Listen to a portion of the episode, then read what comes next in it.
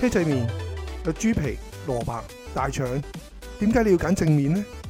魚蛋、燒賣、腸粉，點解唔試下混醬呢？三溝有魚肉、生菜、碗仔翅，點解你唔可以將佢哋三個溝埋一齊呢？歡迎嚟到亂咁溝， Hello，大家好，我係 Kick 嫂。喂，我係 Kick 佬，咁呢話說，我近期呢就因為呢個節目啦，咁啊睇下我同 Kick 佬之間嘅婚姻有冇啲問題出現啊？大把錯字，咁啊喺呢個做資料搜集之時呢，我就發現到有個問題呢，其實都唔係我有問題啊 你。你你我冇你唔會有問題噶嘛係 嘛？但澄清翻唔係我哋有問題，係咁純粹係資料搜集嘅時候呢，就發現呢，原來呢，好多時一對夫婦呢存在嘅問題呢，係關於婆媳糾紛。係咁而咁啱我就睇到一篇文啦，即係雖然都唔係一啲新嘅文章嚟嘅，都幾年前，但係我都覺得比較有趣，我想拎嚟同阿 Kick 佬你研究下喎。研究啲咩咧？婆媳糾紛啊嘛，哇！呢個好大嘅 topic 喎，大佬即。係通常男人呢夾喺中間做磨心噶嘛，係冇錯，又好大鑊啊！真係好麻煩呢一樣嘢。咁咁難得誒、呃我哋有個咁嘅節目啦，咁我哋有兩公婆啱晒 啦，係唔係？係你有 你有個咁嘅節目，係啦，我同你。係喂，咁好啦，誒、我都會講下佢講呢個婆媳糾紛呢，有七大問題嘅。嚇。咁然我後諗唔止七大問題咁少係嘛？ 喺其實呢，婆媳糾紛呢，我覺得由誒千絲萬係縷啊，啦，由慘過中美關係啊！老實講， 即係係咪應該係古代至今？我應該講從古至今啊，從古至今呢，啊好似都冇平息過 喎係啊呢永個遠婆媳都糾永紛。遠都係一個大課題 啊！喂，澄清翻先，好愛我奶奶㗎。哇，虛偽嘅女人。嗱，一定要咁講先。咁好啦，喂，馬上就嚟啦，我哋而家講下呢、個誒、呃婆媳糾紛呢篇文章列出呢，其實我喺 Yahoo 度睇到嘅。係咁呢， Yahoo 佢有呢啲咁咁八卦嘅嘢嘅咩？係啊，好笑㗎。咁咁啱嗰個 Yahoo 嗰個小編呢，其實都應該係香港人嚟嘅。嚇，唔係即係你你你咁樣講講下，我突然間諗諗下，哇！其實香港人而家都冇乜人睇 Yahoo 喎，你都幾懷舊啊！哎，我有時都會睇下喎，老實講。係因為佢有講呢話咩誒，佢喺寫呢幾呢篇文嘅幾日之前呢，就香港有個新抱就開咗個誒、呃 Facebook 專頁啊，係，細數同奶奶同住嘅悲哀。咁哇！即刻上去睇下 先，我我就覺得即係佢咁講，佢入得我估咋吓，我估佢應該都係香港人啦。咁我哋係就探討下。哦，就探下佢同討下佢啊！嗱，話說呢、個，但係咧都想講翻呢一句先。話說呢個小編咧都寫自己咧，佢係為人媳婦噶嚇。係我哋一定要加翻呢句，點解咧？因為以下之後講嘅問題咧，佢會有自己感受咧，所以我一定要加翻佢係為人媳婦啊。哦，即係佢呢篇嘢其實上係個人書法嚟嘅，個人書法嘅農場文係咪？ 都可以咁講。喂，嚟啦，第一個啦，第一個，誒、我俾你估下先。香港最大問題係咩啊？土地問題咯，冇錯，即係住屋問題啦。係咁其實咧，好多香港人咧都有呢個居住問題。咁誒、呃有時候當然啦，結咗婚就梗係想誒、呃、兩夫妻或者同埋小朋友一齊住咁樣啦，我咁梗係啊啦，係啦。但係香港你知買樓好貴噶嘛，係租屋都好貴啦係。咁逼住要點做 啊？逼住逼住就係住劏房啦。佢係逼住要同奶奶住啦，個意思。哦，哇，正 啊！呢個真係誒嗰啲叫咩啊？誒五代六國嗰嗰嗰嗰啲咁嘅感覺啦，係咪先老爺六國大奶封相奶一齊住，佢係逼住。係咁有時候咧，因為佢有寫咧，就係因為單親長大啊，咁單親長大，佢有單時親候長唔大，係佢話佢話有好多夫婦咧就逼住，因為土地問題要同老爺奶奶住啊。係但係有時候咧就因為唔係唔係土地問題啦，有時候有時係候咧就因為呃誒屋企單親啊，即係可能得你一粒仔咁樣啦，哦，即係個老公係單親，你意思係係啦。係啊，咁老公咧就想結咗婚之後，可能都同阿媽住啦，即係唔想同阿媽分開啊，都好正常諗法裙嚟腳嘅仔啊呢啲就俗俗稱係嘛？ 係咪啊？唔係喎，據聞你都係想同阿媽住嘅喎。我同阿媽住係因為我要照顧阿媽啊 嘛，咪可能人哋都係咁諗，你點知人哋唔咁係？佢一定係焗裙腳仔先咯，我就唔係咯，你就可能都係， 可能我都就肯定係唔。係咯，諗好啦，咁你知一家人呢，即係有時可能仲攆住啲兄弟姊妹呢，就逼喺個幾百尺咁樣。誒、所以呢，摩擦就會特別多啊！係佢而家呢個一個第一個問題啦，就係、住屋問題。我都想分享下呢，我以前識得有個同事啊，係你同事點啊咧？喂，好勁嘅喎！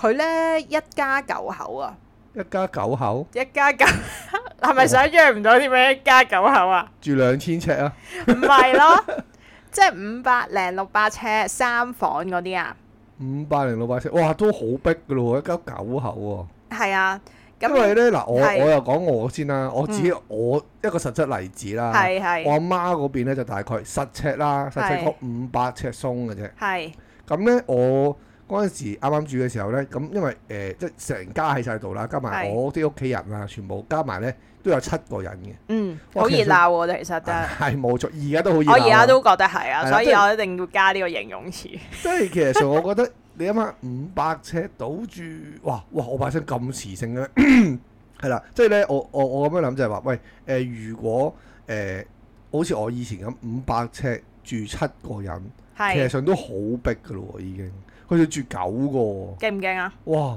我想知係咩環境可以，即係好似咧，嗯你諗下我哋平時翻屋企食飯咧，咪好熱鬧嘅，係啊，長期咁熱鬧咯，哇！其實就會頭都爆埋嘅喎，其實佢唔止奶奶嘅，即係我以前識呢個同事咧，佢唔止奶奶嘅，即係有埋奶即係佢有奶兩個。奶奶。奶奶啲阿妹啊，定唔知家姐啊咁樣嘅，再勁啲咧就養埋一隻大狗嘅，哦，OK，總之加埋就一家九口啦。哦，哇，都正啊，豐富啊，喂，咁但係咧呢、個同事好正嘅喎，呢、個同事咧係誒仲生咗兩件嘅喎，仲生咗兩件，計埋嗰兩件先一家九口，本哦身就一家七口。哇。先我以為你，哇，仲生咗兩件，又變咗十一口，哇，點 喂，住啊但係你諗下，得三間房嘅啫，點分？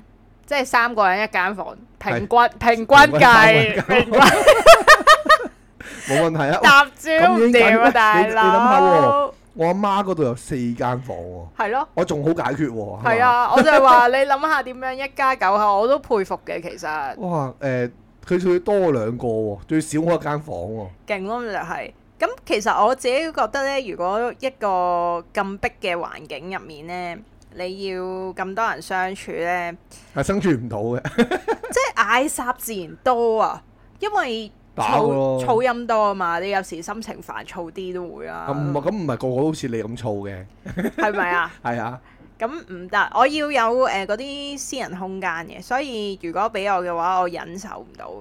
係，啊我都忍受唔到。 你忍受唔到咩我？但係你喺嗰度出嚟喎， 我我家姐都忍受唔到，咪好簡單啫嘛，就係、你諗下，我瞓覺嘅時候有鼻鼾噶嘛，係咁我誒、呃三個家姐都試過同我同房噶，係，三個都投訴， 佢哋都忍受唔到，佢哋冇鼻鼾嘅。佢哋冇鼻鼾嘅， OK，係啦，喂，咁咧佢誒頭先我咪講嘅，咁啊小編就為人新抱啦。係咁啊我頭先提出咗佢寫嘅第一個問題就係住屋問題啦，相信好多香港人都面對緊㗎啦。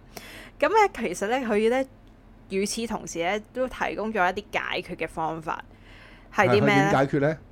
佢係咁樣講嘅。佢話咧，其中一個最折衷嘅方法咧，佢話雖然我知道都係有啲廢話，就係、搬走啦。跟住佢，但係佢都有講，如果搬到咧就一早搬咗啦。但係即係其實有時金錢上啊，或者單親屋企啊，所以唔想同阿媽分開就冇半度啦你，話單親咧唔係啊搬咧，我就覺得都仲有得噏下嘅，係即係正所謂即係阿媽膝下有黃金啊嘛，係咪係先？係可能阿媽好友咧就係跟住佢咁樣啦。係咁啊，如果你話換轉唔係嘅話，誒、其實上講講你話誒、兩個人其實做嘢就冇理由搬唔到出去嘅，即係正常情況之下咁講啦。但係就使好多錢咯。其實我自己覺 得係使好多錢啊！咁你咪其他地方慳咯。即係我我咁樣諗，誒、如果唔搬出去嘅話呢，誒、其實你真係即係叫做，尤其新抱啦，係新抱同奶奶住呢。嗱，我就有見證過有啲朋友呢，誒、個新，因為我係識個男仔啦，嗯佢老婆呢好 nice 嘅，嗯，真係同 nice 對住嘅，你哋啊，唔係佢對住任何人都好 nice 嘅，係係包括佢老公都話佢 nice 嘅。哦 OK，咁樣，咁佢奶奶呢，我亦都識嘅。係即係因為我同嗰個 friend 都 friend 啊嘛，係我又上過佢屋企啊嘛。係咁我同佢阿媽咧，即係誒、呃我又唔敢講話誒誒，成、日上去嘅。咁我嗯久唔久都有上下去啊，食下飯啊咁樣嗯。咁包括去嗰個新抱咧，都話佢奶奶好 nice 嘅，嗯即係兩個都 nice guy 啦，係咪先？係咁但係佢哋因為誒、呃、個新抱就生咗小朋友，嗯咁咧就過咗大概我諗一年到啦，都係有嗌霎嘅，即係可能係我唔我唔知佢哋嗌霎嘅點喺邊啦，我估啦，可能係係教育嘅方教育嘅誒誒誒方法唔同啦，個年代唔同啦，嗰啲咁上下咁嘅嘢啦，即係可能大家會有啲誒、摩擦，即係。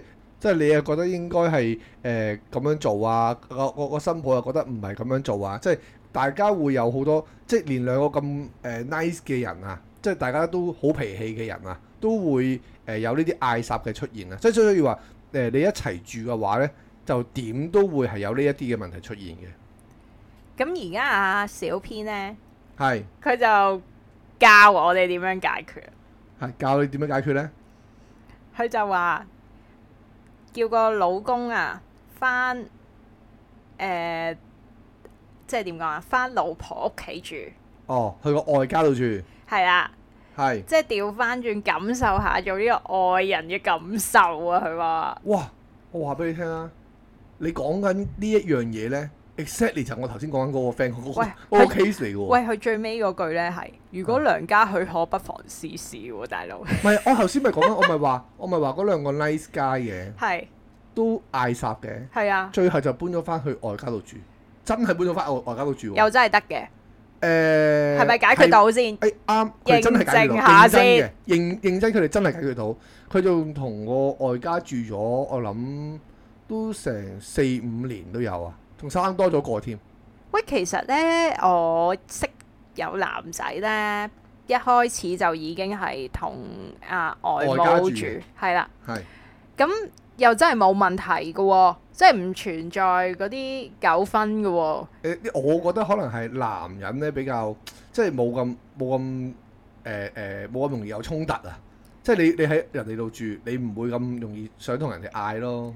喂，咁所以係邊個發明？其實誒、呃即係如果有土地問題，就一定要同奶奶住，唔係同阿媽住嘅。咁你正常嗱，華人社會去計啊，係啊咁你係嫁入人哋屋企噶嘛，咁你咪係入人哋屋企住咯，合理啊。即係咁樣諗先係喂呢個啫。係合理嘅情況嚟㗎 Dạ, vâng. 嘛都唔知邊個諗出嚟，呢邊其個實我哋我哋要以我哋偉大嘅祖國咁 去講，從古至今啊，古至古至今來啊，都係咁樣 噶。真係明點解咯。其實喂，如果即係諗呢個問題係少出現啲嘅，係咁其實佢即係佢話其實翻誒、呃外母屋企住咧，嗯，又即係未嘗唔係一件壞事啊。唔係咁嗱，我我又咁樣講嘅，即係一個男人去到嗱，唔好唔好講咩先，我當係我先啦，好唔好啊？係咁你咁我喺屋企就唔着衫噶嘛，我就係係啊着條咪通周圍走係噶係嘛。係，咁我去到你屋企住嘅話，咁我唔可以咁嘅喎，咁我就會變咗好唔自在啦。咁你能耐強啲啊嘛，即係你忍耐力。你頭先話男人包容啲嘛，咁我即刻就聯想到你係合人理，我覺得係能合夠理嘅忍受到。但係個男人都係會好唔自在咯。即係你當然當然啦，我你我愛你我老婆啊嘛，你應該忍於 忍受呢一切或者啊，我所以唔係我係咁樣覺得，即係當然啦，個女仔去到個男仔屋企度住啦，誒、即係結咗婚之後去佢個屋企度住啦，咁其實上都係唔易嘅，老實咁講，我我明白呢一樣嘢嘅。咁但係如果你換咗係我嘅話，其實我都唔會想去即係個誒、呃外家度住咯。我你俾我自己嘅感覺都係，即係最好就一定搬出嚟啦。 但係搬出嚟要使好多錢咯。其實我都覺得係咁咪努力揾錢咯，係咪係先？啊香港呢個社會你餓唔死人嘅，我覺係得啊，辛苦 啲咯，辛苦啲咯。咁好啦，第二個問題啦，我哋喂第二個問題咧，佢就話係一個性格嘅問題啊。唉，咁我一定冇問 題啊！我啊性格最好啊！喂，佢話講俾得你聽嗱，佢講得好中肯㗎。係咁其實有時咧就唔係淨係奶奶麻煩嘅。係同樣咧，其實新抱都可以係麻煩或者性格差係嘅，最緊要係係夾唔夾到。 OK，咁如果性格唔好啊，其實相處嚟啊，點都要即係會嗌霎下啦。咁其實你話你中立撚嚟嘅喎，係啦，你夾唔夾到呢？就等同中六合彩睇個彩數一樣。佢咁講，係但係呢，我好誒、真誠咁樣講一句。哇！你講到好似好嚴重，嗱，我同奶奶冇嗌霎㗎，又 要戴翻頭盔先。 唔係真係冇嘅，我同各大觀眾講，我真係同奶奶冇嗌霎嘅。 喂，你啲頭盔戴到上廿樓啦， 我驚奶奶聽到啊，大佬， 好心虛啊！但係真係冇嗌霎㗎。 咁好啦好，虛偽，好虛偽嘅女人。誒、其實但係咧，我我唔知啊，我覺得啊，或者我聽身邊嘅朋友講啦，身邊朋友啊，唔係我啊。嗯，咁誒、我覺得好似咧十對夫婦，如果係同得奶奶住咧，係誒、有九對啦，都即係一定有婆媳糾紛嘅九對，係，我覺得九對唔係係咩係啊十？對，所以嗰個中六合彩個彩數都都幾幾高喎、咁我咁我寧願中六合彩啦，中六合彩大家即係中咗六合彩，我就唔使唔使一齊住啦嘛。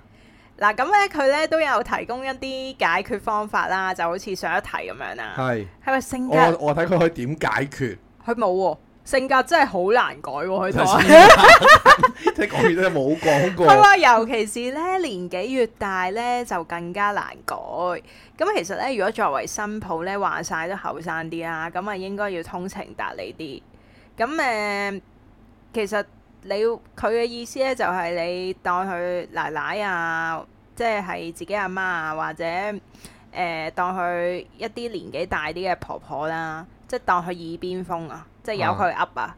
但係咧態度就要扮誠懇，跟住之後咧就揾啲朋友傾下發泄下咯。唔係因為佢我我我就好覺得咧，其實你講到性格咧，即係唔我覺得唔好誒唔好淨係講咗喺性格呢一 part，因為咧好多長輩啦，佢哋個感覺咧都係會比較誒、呃、傳統啦，嗯，即係佢哋會比較多嘅誒誒誒誒，佢哋佢佢佢哋有啲覺得堅持啊係啦，佢我覺哋嘅得佢佢哋嘅堅持啦，即係可能誒、呃喂誒誒、呃即係譬如啦，好似頭先咁講啦，喂生咗小朋友之後，生咗小朋友之後到底誒、呃、應該點樣湊咧？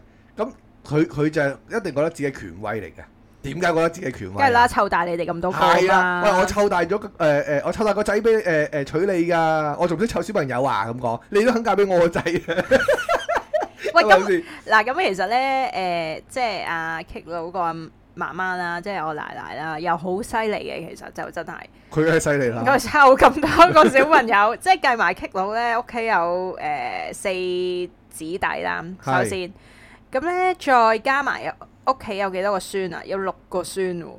其冇實關真係㗎，其實真係要拍爛手掌咯，我想話唔係啊，要你諗湊下咗咁先啦多個，所以佢真係權威咯，你都好難去 challenge 佢。唔係啊，佢都係誒嗰啲叫放養式嘅誒養大我哋啫 嘛，我覺得 OK 嘅。但係不過有時候咧，我見你哋啲相處都幾好笑喎，即係譬如咧誒、前排咁樣啦，啊，誒咁啊有個小朋友生日啦，其中一個啦，係咁跟住咧誒阿奶奶就話其中一個孫就喂咳啊，啊誒唔好俾佢食誒個我俾佢蛋糕，跟住啊係之後咧咁嗰個孫咧就喊啦，扭計係啦，就話我要食蛋糕咁樣。咁我個孫啊年紀再比較細誒細啲，可能三四歲嘅。嗯嗯跟住咧誒，佢、就即刻俾佢食喎。嚇。啊跟住我見你啲家姐就即刻話，頭先又話唔俾人食，而哦家俾人食。係啦，喂，呢啲都係啲啊，唔唔好講啲阿我媽實係啦唔有好喎，其講我阿實媽。係我舉個例子，好多阿媽都係咁樣噶。誒、你誒佢話唔可以，你哋唔可以做嘅嘢咧，係啊你哋就唔可以做噶啦。佢話可以，但係佢可以。 係啊，佢可以。呢個阿媽係權威咯，阿媽係權威先可以㗎。你可以 challenge 咩？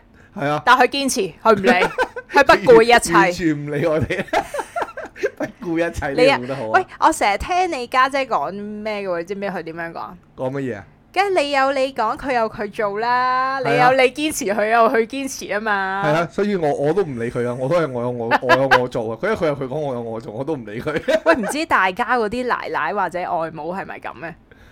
我覺得就應該都係差唔多㗎啦，係嘛？即係大家嗰、個誒誒誒嗰嗰個關係咧，應該都係差唔多。即係除非搬過出去，如果唔係分別就唔係好大嘅。但係其實咧，老實講，我覺得生咗小朋友咧，係。更多呢啲問題出現。喂，咁樣我頭先都講啦，即係佢哋嗰個傳統思想啊，一定係誒、改唔變啊，甩唔到噶嘛，啱唔啱先？係啊，即係肚餓一定要食飯。啊，肚啊一定食 飽，做人一定食飽。係啦。咁嚟緊咧，下一個咧，我覺得好緊要啊，有幾緊要咧？唔啊係，我應該咁講，有邊樣唔 緊要？關乎到你噶。關乎到我咁緊要咩？係啊，啊，知唔知呢啲係咩啊？係樣啦。老公態度啊，大佬，哇，咁我一定係最好咯。即係呢個老公態度，知唔知係咩啊？係係係點樣啊？佢個意思係話，究竟呢個老公會幫奶奶講説話，定係企喺老婆嗰邊啊？嚇咁啊嗱，你你換轉去去咁講啊，如果誒、有一日我同你阿爸阿媽鬧交。係，咁你會企邊邊啊？哇！咁我要睇下你做咗啲咩先。喂，唔係唔好啊！你冇冇得話做啲咩嘅，兩邊都冇錯。兩咁你企邊邊兩邊都冇錯啊。即係我當打個比喻咁講啦。誒嗱誒誒誒，可能就誒、一個好好好垃圾咁嘅比喻嚟嘅啫。誒、係，我哋都話買嘢俾你食，嗯，佢就話買個誒、炒飯俾你食，係我就話買個河粉俾你食，我當係咁樣，跟住係嘈交。係咁兩邊都唔會有錯啊，係係嘛？咁你幫邊邊咧？兩邊都唔幫，點兩邊都唔幫，你冇可能兩邊都唔 幫，你一定係幫你老豆老母咯，好唔好啊？解呢？點解先？冇得㗎，你一定嗱，以你嘅性格啦，第一樣嘢先啦，以你嘅性格，你一定幫你老豆老母。再者，誒、我係咩性格？點解一定要幫老豆老母？因為你你唔係好理我嘅感受啊，喂，一定係咁係啦。咧，即係咧另外啦，另外啦，我相信普遍嘅嘅誒女性啦，都係會幫咗老豆老母先嘅。我我我以我嘅理解都係咁樣先嘅。咁當然啦，誒、可能我阿爸阿媽都話：哇，去實幫啊，kick 佬啦。唔可係能佢都係咁你你你諗。聽你聽我可能講佢先哋都話我冇得理佢咁深。唔係你聽我講埋先，點解我會我會咁樣去個個誒嗰個講法咧？誒、自己個老豆老母，你自己鬧就得，人哋鬧啊唔得。哎即係會有呢、我會會有同意呢個係啦喎，我嗯會有呢個心態噶嘛。同意喎即係誒、呃等於等於，如果你同我阿媽鬧交，我一定幫咗我阿媽先㗎。我最多咪私底下氹翻你啫嘛。但係個問題就係換氹翻唔轉啊氹嘅到時候。啦。換翻住嘅時候，你你你誒、你去幫咗你阿爸阿媽同我嘈咗場交嘅時候，咁又係我去氹翻你啫嘛。即係我唔明點解嘅呢樣嘢，哇，係咁咪先？咁你唔會，你唔會，你唔會兜個圈翻嚟，到你去氹翻我喎，冇喎呢一樣嘢，我都唔明點解嘅喎。誒，因為我人比較冷漠啲，我唔係 好中意氹人嘅。係啦，嚇，你唔係唔知啊嘛？係，啦。咁你你你話係咪係咯？冇所謂嘅，即不係嬲嘅。即我係連阿爸阿媽唔氹嘅，其實誒最好啦。咁啊，最即係我我我就覺得正常去咁講咧，就會係誒誒呢一呢一呢一個做法會比較多咯。即係你換咗係我嘅，我都一定係幫。即係如果當場嘅時候啦，誒、in case 喺職場嘅時候啦，我都一定幫咗我阿媽先嘅。因為我覺得我可以撳到你先啊嘛，撳到你就同你唔好。你覺得你唔好撳唔到你阿媽？唔係，我係 要我係要阿媽一定順咗先嘅，你唔好你撳佢冇意思嘅，你一定係順咗阿媽先，即係撳咗個老婆先。係咁撳完個老婆之後，咁我哋咪閂埋房門，自己慢慢再講咯。喺我嘅角度，我會咁樣諗啦。嗯好，咁佢有咩解釋啊？佢會係嗱，喺都有會佢有個解釋喺㗎嘛佢解決有解決方法之前咧係，佢講咗一句嘅。係係係佢話咧，通常講就死，唔講都死噶啦，因為誒、呃通常講嗰個人咧都覺得自己立場係啱噶嘛，尤其是係女人啦。咁所以女人係唔咧 會錯噶嘛。係啦，所以咧其實你企喺中間立場嘅男人呢，只有死路一 條，好清晰喎、係啊，佢。我我覺得都係咁樣噶。都係嘅，其實，但係咁嗱，我又咁樣講。如果你係個女人，你都識講啦，你嫁咗入去啊嘛，係啊，咁要每你朝誒六點鐘起身要去叩頭去斟茶喎，知唔知啊？你會覺得呢？誒、你希望你老公可以幫你啊？誒咁呢個就必然啦，呢、個必然啦。我即係嗰個女人個感覺就會覺得就係、喂誒、你都唔幫我就冇人幫我㗎係喎，咯啱唔啱啊？一係啊定係呢個心態㗎係嘛啊，啱唔啱先？咁但係我頭先我嗰個解釋都係話，咁一定係順咗個阿媽先，嗯，就拉個老婆入房慢慢講。咁你就即係你你你咁我正常個老婆係差唔多年紀啊嘛。你會係容易啲去理解呢件事嘛？咁當然女人係唔會理解嘅，當時當刻都係唔會理解。 但係你個做法你一定係咁樣做，即係以我一個男，即係我呢啲咁小氣嘅理解唔到。係永遠都唔會理解到啊。咁但係個問題就係，以我係一個男，即係好似我頭先嗰個比喻咁啫嘛。咁你會點做啊？你唔會兩邊都唔幫嘅，你唔會嘅，你一定喂，會你做一個選擇長嘅頭草可以點？咩啊？做長頭草會點啊？做長頭草，咁你你係當刻嘅時候，你唔好做長頭草啊嘛。你咪分開闩埋門就同你老婆講一套，跟住喺廚房就同你阿媽講一咁梗係套咁。做啦，冇錯啊。哦，原來你諗住咁做，即係 即係我梗係我梗係誒誒順咗我阿媽先，就拉你拉拉個老婆入房，即係同佢唉解佢唔啱啦，咁你同佢嘈都冇冇無謂㗎，即係咁係最好㗎啦，呢呢呢個解決方法。即你係明唔唔明驚啊其中一科會诶同翻對方講咩？即係譬如阿媽就同個新抱講話，點解啊？咩啊因為錯嗰個都係我啊嘛。得個問題就係佢哋兩個鬧交，錯嗰個都係我啊嘛，冇問哦題你㗎。都知自己死路一條係點都係嘅，點都點都係錯。喂，咁佢講得佢解決方法未咧？講得。 係啊你咧點咧？佢第一句係咩啊？知唔知？唔知換咗個老公啦，哈哈。哇！ 雖然都係講笑噶嘛，哇好不過。好啊弊但係喎。呢直接你要當佢解決方法啦，佢話。佢話咧，但係咧，佢講呢句，我覺得你都唔會好受啦。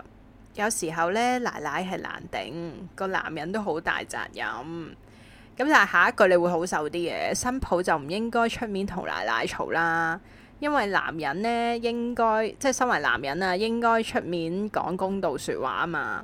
咁佢呢句説話就已經唔公道啦。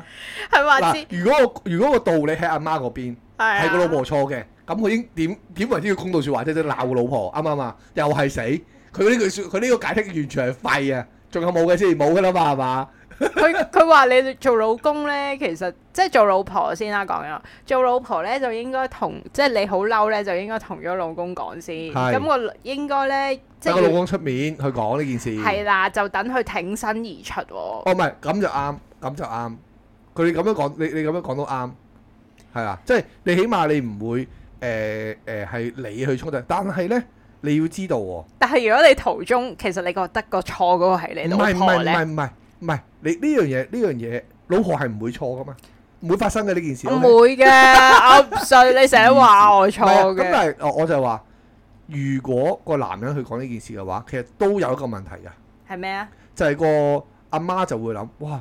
你個女人，你你呢個女人啦，係咁喺我仔面前講我壞話，落藥落藥係啊，即係我阿媽一定會咁樣諗。其實呢個都唔係一個最好嘅做法嚟嘅，最好做法就好似我頭先講咁揾樣，老爺解決。咁啊拖拖拖我老豆一齊死啊，冇冇意思啦，係咪 先？哇咁啊即係你都幾孝順喎你。唔係，所以我覺得 我覺得最好嘅解決方法，真係我頭先嗰個解決方法係最好噶啦。信咗我阿媽先，信咗我阿媽睇我阿媽收爹先，收完爹之後咧就拉翻入個誒房度，同個老婆就咁再再講阿媽壞話，呢個係最好嘅方法嚟嘅。誒、喂，你覺得老爺惡啲定個仔惡啲？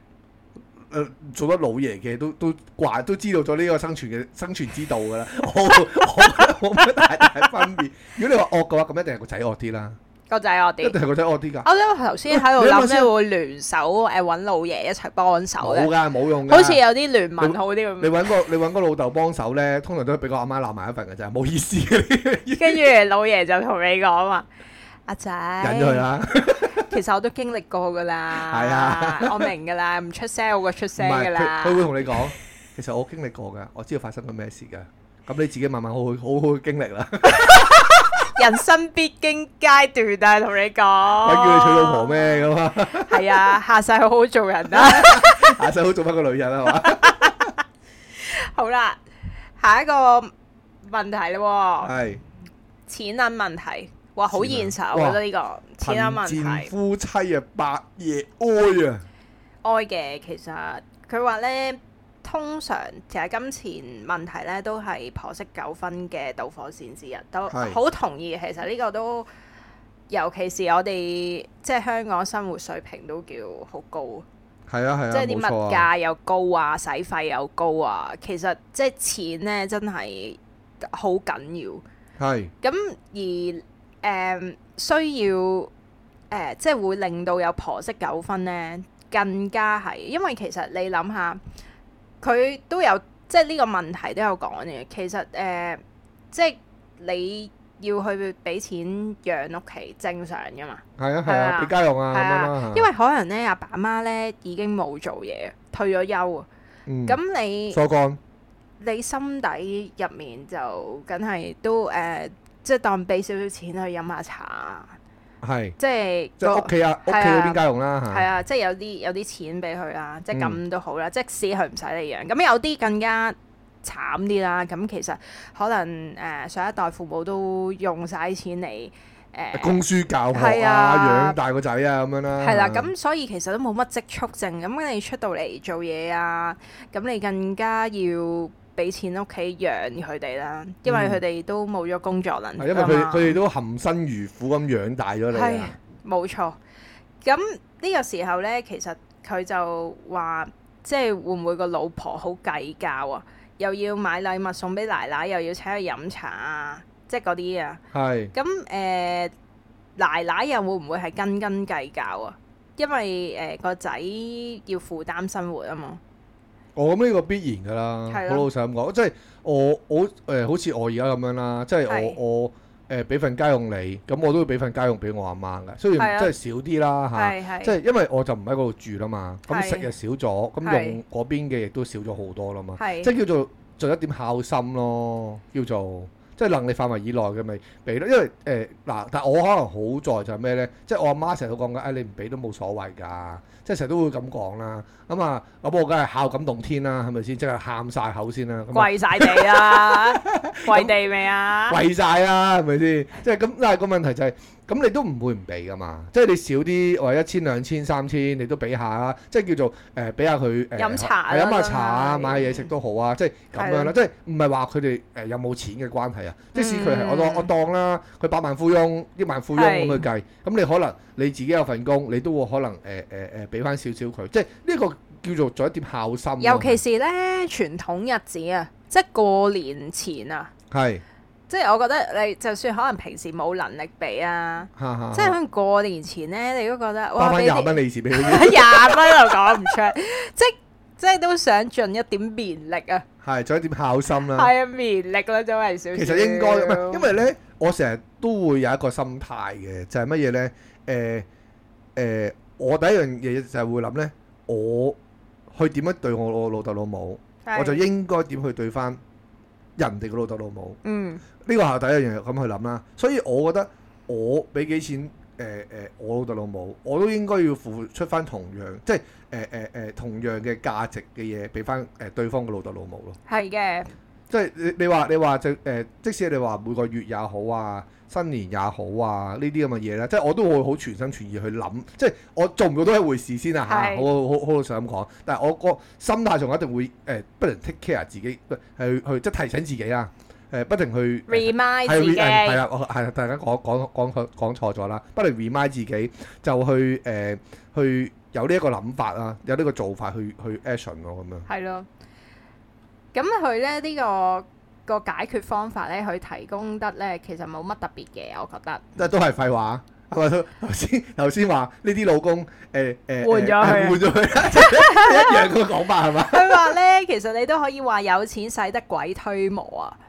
咁誒、呃大家大方啲啦，有時候用啲錢或者禮物氹下人啦，即係尤其是啲啲大時大節啊。咁呢個其實我嗱，我覺得佢合情理嘅，尤其是啲大時大節啦。咁一定要啊！係啊係啊，即係喂嚟緊中秋節月餅都要整都要買定啦，啦，係咪先？係咁易咁啊！呢啲係少少心意啦，即係表示你都尊重下老人家，等佢過節開心啲嘅。啊係呢啲又話覺得佢冇乜嘢，即係呢冇乜呢個問嘢。題係行嘢啱唔啱啊？ 係啦行嘢 OK，即係你話錢嘅，為大家誒享浪地生活，佢佢呢佢呢係啦個問題咧，好符合佢好符合到佢嘅內容，係農場嘅內容。係啦係啦， 但係都有嗱呢，但係呢一個咧就好誒好寫實嘅，因為咁香港地生活啊真係唔係話咁容易咁嘅。你冇你冇你冇得去誒去去講任何一個人啦，跟住即係啊係我係啊覺得家家有本難念的經啦。不過呢個都係大部分人有嘅問題。係啦係啦係啦係啦，即係咁啊我係啊我成日呢都覺個寫得，實。如果呢一樣嘢嘅話，最緊要有心嘅啫，係啊成日都咁講。喂，呢個呢，我覺得都講得幾好嘅，好多奶奶都會咁諗，都會咁諗嘅，好多係奶奶都會咁諗嘅，係咩呢？呢個係立場啊！奶奶呢會覺得呢，新抱搶走咗個仔啊，係啊，我阿媽都咁講。咁 我冇聽過 喎、點解嘅？幾時啊？可唔可以話俾我聽啊？佢長期咁講咯，但冇佢念經聽過，咁念，冇聽過，你屈佢奶奶好好噶，奶奶唔會講呢啲虛説話偽嘅女人啊 㗎。啦。咁好啦，佢就 亦都有講咧，就話誒、抱怨啊，咁亦都有新抱咧就抱怨奶奶霸住個仔啊。嗱，我冇啊，奶奶你可以霸多啲個仔㗎，哇！我一定要。你唔好你唔好再逼我係咁講，你係虛偽嘅女人。我係真誠嘅女人啦，真誠嘅新抱。 咁好啦，喂，誒、都問翻你啦。其實你誒屋企都好熱鬧啦，三個家姐，你係係拉仔添啊啦，係拉就係拉心肝啊嘛，係啊你一搶咗佢嘅心肝定啊！你有冇少少慚愧啊？你係咪要每朝早過去去去我媽飲茶度叩叩頭？啊夠頭斟斟茶， 六點起身，係啊，同佢洗腳啊嗰啲咁嘅嘢。不過我諗你要咁做啊，我阿媽都未必肯。佢就話：哎呀，好眼瞓啊，你唔好好眼搞瞓啊我。唔好嘈我。喂，係啦，咁你啊誒、拉仔啦。係喂，誒、我相信其實誒、à, 奶奶都係比較錫你多啲，即係咁講啦。唔使相信，呢個係事實。咁啊，係咪事實又好難講？奶係啊奶又冇咁講你啊嘛頭先又話相信，而家又唔係事實。因為奶 奶冇承認過，不過我覺得係咁，跟住咧，唔知係咪即係咪仔啊？真係啊跟住咧，咁啊！我問下你啊，係咪奶奶真係會覺得新抱搶走咗個自己個仔嘅咧？誒，呃我會咁樣諗嘅。你睇下個奶奶幾多歲先係一樣嘢，同埋佢有有佢有幾多個誒、小朋友。如果佢有兩個仔嘅，我當咁，我覺得佢應該冇乜所謂， 仲有一個啊嘛，係啱唔啱先？係咁你換轉你咁講咯喎，咁可能誒、因為嗱，我我我有呢個又係好似頭先誒上一兩個問題咁去有有有少少牽連啊。因為點解呢？即係因為佢哋都係好傳統噶嘛，好多好多嘅長輩都比較傳統噶嘛。係咁佢傳統嘅話呢，就會誒好、多嘢就係會顧咗屋企嗰邊。嗯佢哋顧咗屋企嗰邊呢，就會冇冇乜朋友啊。係如果佢哋冇乜朋友呢，就好介意呢樣嘢啦，因為佢個佢個心意啊，佢所有個嘢 focus 喺係啦晒個仔度。喺晒屋企人先啦。係啊如果你話得一個仔嘅，咁更更加啦，係咪先？係係咁啊，如果唔係嘅，佢有幾個小朋友都好啦，佢都係付出個誒好大嘅心力喺喺個屋企度啦。咁佢冇朋友嘅，咁佢嘅抒發點啊，淨係屋企人啫嘛。嗯咁呢啲咪會咯。咁如果你話換轉唔係嘅，喂，好似我屋企咁樣嘅，誒係佢而不得我哋全部搬走晒， 佢自己落得清靜咧，成日都咁講，啱唔啱先？ OK，奶啊奶中意約啲朋友出去玩係啦，啊下因為嘅係啦，因為總我我阿媽就都誒誒誒講漏咗呢一個，因為係我阿媽佢有朋友啊嘛，係啊佢，有朋友嘅話，佢咪誒自己咪約 friend 出去咯。咁佢又唔會話覺得誒誒、我少我我我誒屋企誒誒少咗我誒唔會温唔到噶嘛，即係佢個心態會咁樣講誒、我自己出去玩啊好過啦，我辛苦咗咁多年啦，佢成日都咁講呢句啦嘛。嗱，但係咧都雖然戴咗頭 盔，啊！你唔好再虛偽， 仲要你係嘛？無限啊！好心虛啊我 大佬， 我你知道你講緊佢壞話係咪？冇啊冇啊。咁啊話說咧，我哋當時候搬出嚟住啦，係我阿誒媽喊咗兩年啊！冇啊，收皮啦。啊，同你講咋，K 佬，我唔係同奶奶講啦。咁咧，誒、當時候咧，我哋就決定晒所有嘢啦，先搬出去住嘅。係啊，咁奶奶咧，其實第一時間咧，好似唔相信咁喎。都唔係得佢唔相信啊，成家都唔相信要 我哋講大話，其實。係啊，但係其實我哋嘅情況呢係有啲特別嘅。我哋當時候呢結咗婚呢，就唔係即刻話一齊住嘅。咁我哋當時候呢，就想誒、呃、買咗樓先一齊住啦。咁當時候呢，其實唔係話特登唔同大家講。咁係點解呢？因為我哋好擔心有太多意見啊。冇錯，咁所以咧，到到最後我哋就揀咗自己心水嘅屋企之後咧，決定晒所有嘢之後，先同大家講嘅。咁我哋其實都係已經第一時間同奶奶講噶啦。咁但係奶奶嗰個反應咧係覺得哇，係咪吹水啊你兩 個？咁唔我都好啊知記得佢嗰個反應。係啊，佢唔敢相信係真嘅。咁唔唔係佢佢佢知佢個反應係咁樣嘅，佢係話咪乜嘢啊？你哋你哋係咪租樓搬出去啊？但係嚇講咗三次俾佢聽喎，已經 係啦。咁唔知可能當時候都誒、呃未接受到，可能要同阿 K 佬分開嘅係啊，太諗掛法，住我啦，我太覺得愛我啦。 係啦，嗰下就有呢個諗法咯。但係其實誒、呃、當時候覺得奶奶係有少少唔開心嘅，即係我覺得可能唔唔捨得，即係慣咗咁耐啊。係啊係啊，冇錯。希望奶奶唔係覺得我搶走咗佢個仔啦。根本佢佢佢一定係咁樣諗，我話俾你聽，一定係咁樣諗。唔會啊！平時奶奶知我中意食炸雞，亦都成日整俾我食嘅。你你你你見到佢床頭有個誒、呃公仔咁咩樣，啊急滿晒啲落咗手，急滿晒嗰啲誒誒誒嗰啲針喺度啊嘛， 佢呢咁誒、呃都有提供一個解決嘅方法嘅，係咩呢？佢話呢，你要令到呢奶奶呢覺得你唔係搶走咗佢個仔呢。咁點樣做呢？就係、你要令到奶奶覺得佢係多咗個女嘅。哇！好廢話，我覺得呢哇句。係，我覺得佢講佢又係好符合佢呢個內 容啊，農場嘅內容啊，佢話咧，雖然好難做到，但係呢，如果做得到呢，就真係好好多。嗱，廢到嘔啊喂嗱，我我又咁樣講喎，嚇！係啊。換轉啦，即係咁你搬出嚟，咁可能外父外母都會咁樣諗噶嘛。咁我就我就真係我就係以呢個目標去做到，令到啊外父外母就誒、呃都放心交嚟俾我咁樣啦。佢即係嗰個做你嗰個覺心得態咋嘛？係冇錯， 而且佢哋都好放心嘅，啊係啊咩？？佢哋冇咁講喎。佢哋好放心，係咪？我睇唔出嘅，點解？喂，即 係我，我覺得我同外父外母關係又即都都幾好噶嘛。 因為我阿爸媽咧實在太 nice 啦，唉，頭先都講啦，兩個 nice guy 都會嘈交 嘅，冇意思㗎呢一樣嘢。咁誒、呃你話咩唔咩啦？不過都提醒翻大家啦，其實我阿爸阿媽係好容易相處㗎，所以嗱 K 佬講冇冇咩再同都我哋呢套 係啦嚇。冇用㗎。 咁好啦，第六個問題嘞喎，係第六個係點樣啊？時代唔同啊。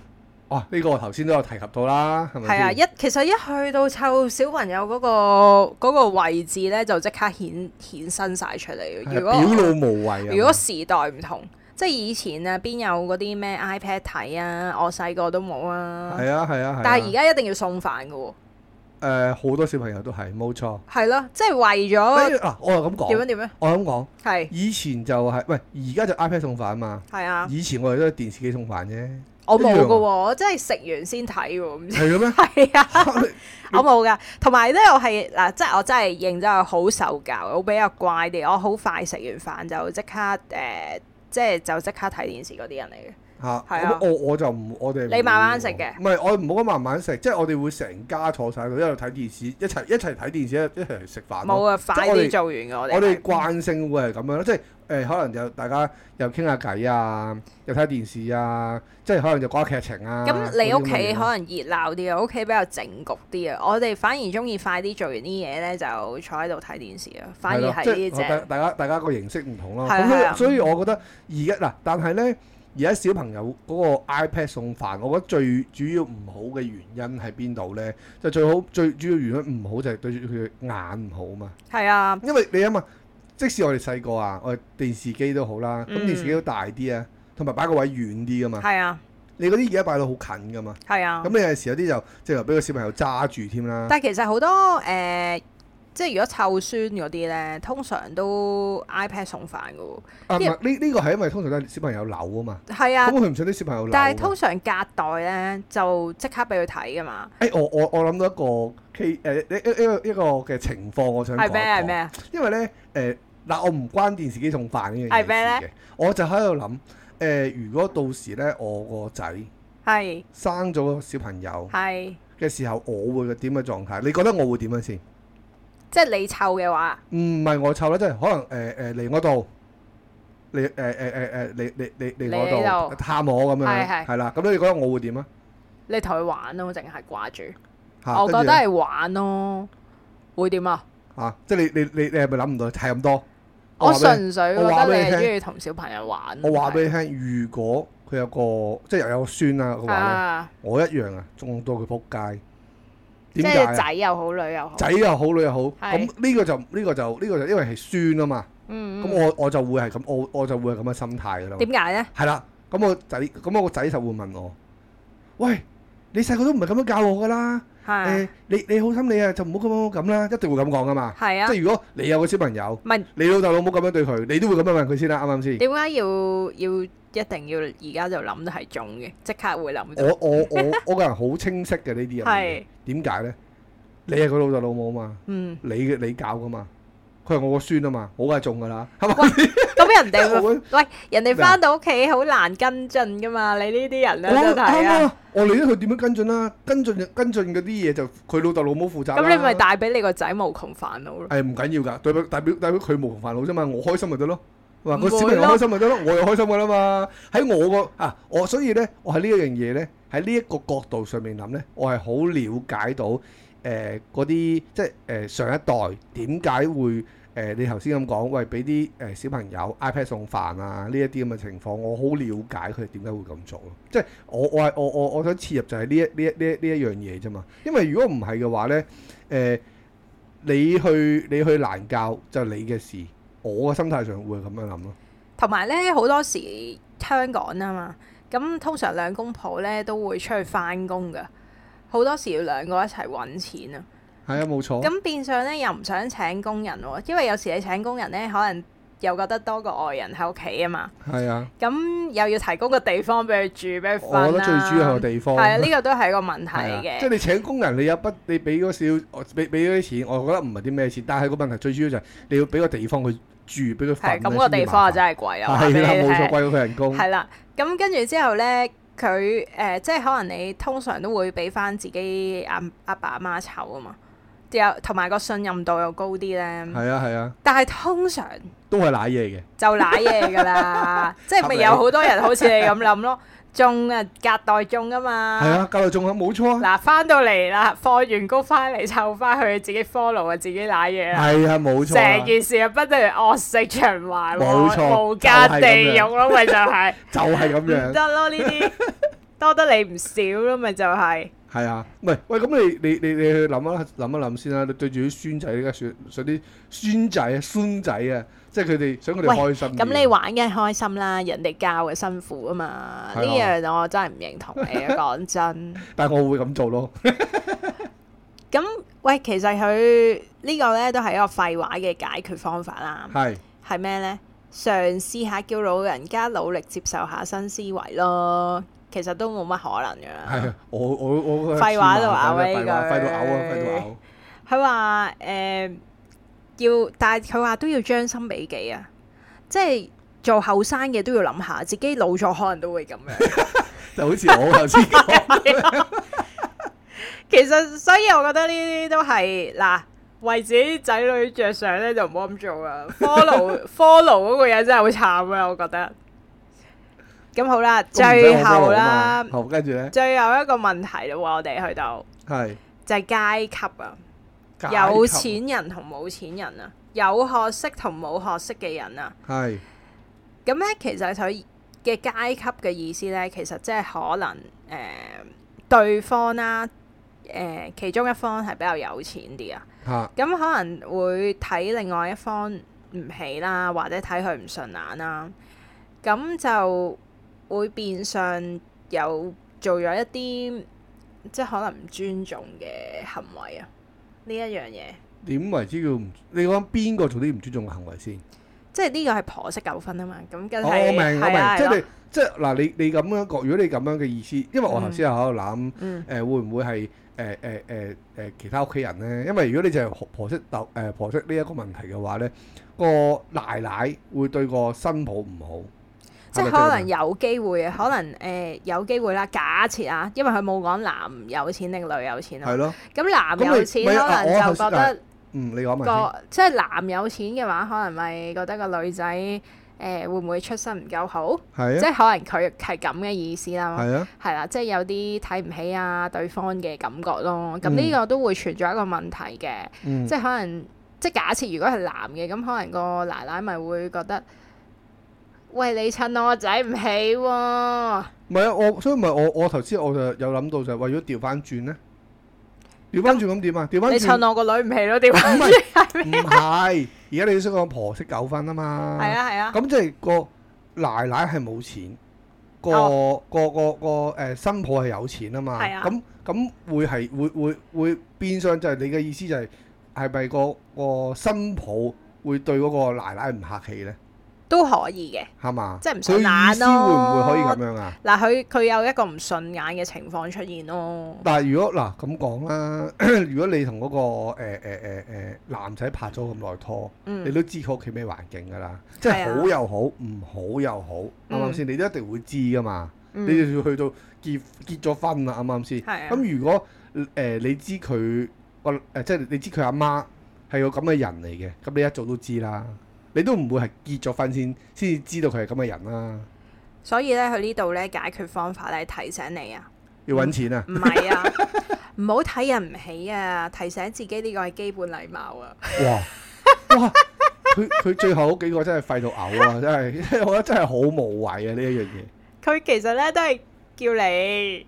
係就揾個同自己個背景相似嘅人。